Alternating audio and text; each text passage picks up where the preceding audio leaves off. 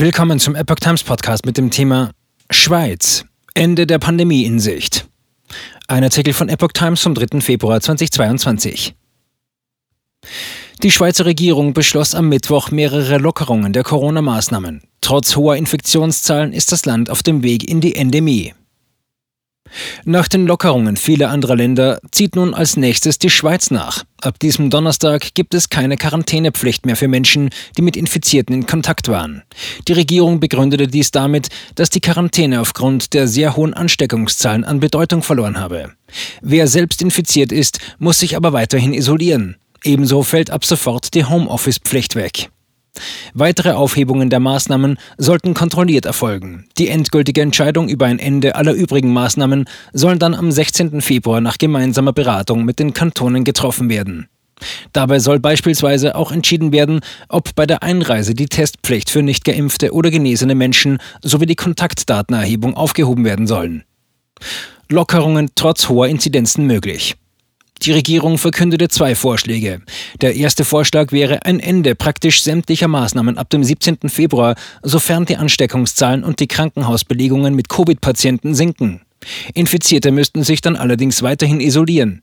Die zweite Option besteht aus einer schrittweisen Rücknahme der Maßnahmen. Zunächst würde die 2G-Regel in Restaurants aufgehoben werden. Als letztes fiel die Maskenpflicht im öffentlichen Verkehr. Innerhalb von 24 Stunden meldete das Schweizerische Bundesamt für Gesundheit am Mittwoch gut 41.000 neue Corona-Fälle. Auf 100.000 Einwohner berechnet ist das etwa doppelt so viel wie in Deutschland. Die 14-Tage-Inzidenz, die angibt, wie viele Neuinfektionen es pro 100.000 Einwohner innerhalb von 14 Tagen gab, lag in der Schweiz bei 5.354. Zum Vergleich, in Deutschland gaben die Behörden am Mittwoch eine 7-Tage-Inzidenz von 1.227,5 an.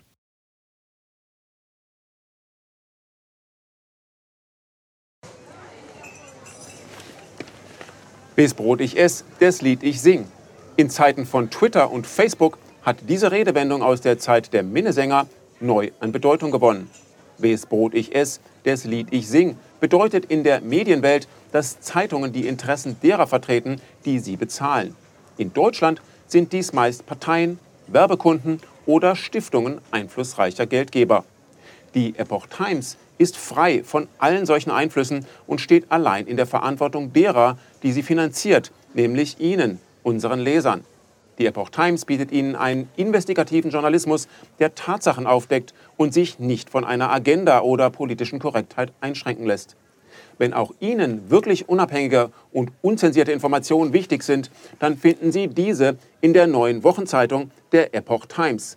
Zum Preis von nur einer Tasse Kaffee erhalten Sie nachhaltige Geistesnahrung für eine ganze Woche. Bestellen Sie die Epoch Times jetzt gratis drei Wochen lang zum Kennenlernen und lesen Sie den Unterschied.